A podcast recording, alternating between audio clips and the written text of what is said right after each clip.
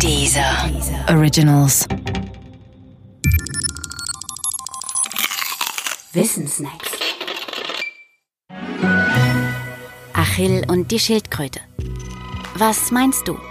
Kann Usain Bolt in einem 100-Meter-Lauf eine Schildkröte überholen, wenn diese einen Vorsprung von 10 Meter hat?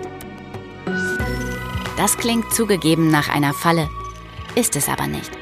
Denn deine vermutliche Antwort? Ja klar, warum denn nicht? Hat der Philosoph Zenon von Elea mit einem Darum gekontert. Und das schon vor 2500 Jahren. Sein Darum hat Zenon natürlich begründet. Und zwar so. Du darfst einfach nicht glauben, was du siehst. Usain Bolt, der damals übrigens noch Achill hieß, kann die Schildkröte in Wirklichkeit niemals einholen. Denn überleg doch mal. Die Schildkröte startet 10 Meter vor Achill. Beide laufen gleichzeitig los. Achill braucht eine Sekunde, um diese 10 Meter hinter sich zu bringen. In dieser Zeit ist die Schildkröte aber auch gelaufen. Sicherlich nicht viel, aber immerhin sagen wir einen Meter. Für diesen Meter braucht Achill nun wieder etwas Zeit, vermutlich 0,1 Sekunde, in der die Schildkröte auch nicht stehen bleibt und vielleicht 10 Zentimeter läuft.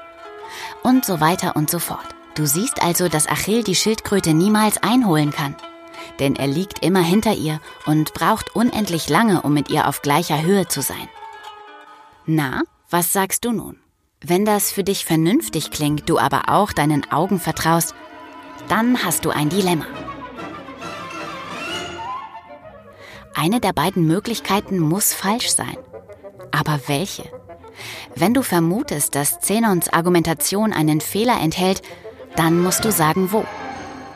In Frage kommt dafür nur die Behauptung, dass Achill unendlich lange braucht, um mit der Schildkröte auf gleicher Höhe zu sein.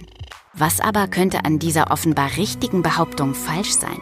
Hier springt nun die moderne Mathematik an deine Seite. Sie sagt, die unendliche Summe endlicher Teile muss nicht immer selbst unendlich sein. Addiere doch einfach die Zeiten im Beispiel. Achill braucht für die ersten 10 Meter eine Sekunde.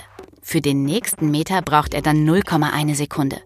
Für die nächsten 10 Zentimeter 0,01 Sekunde und so fort. Wenn du das aufaddierst und das ist tatsächlich eine unendliche Summe, dann weißt du, dass Achill die Schildkröte in 1, Periode 1 Sekunden erreicht hat. Das ist alles. Manchmal darfst du also doch glauben, was du siehst.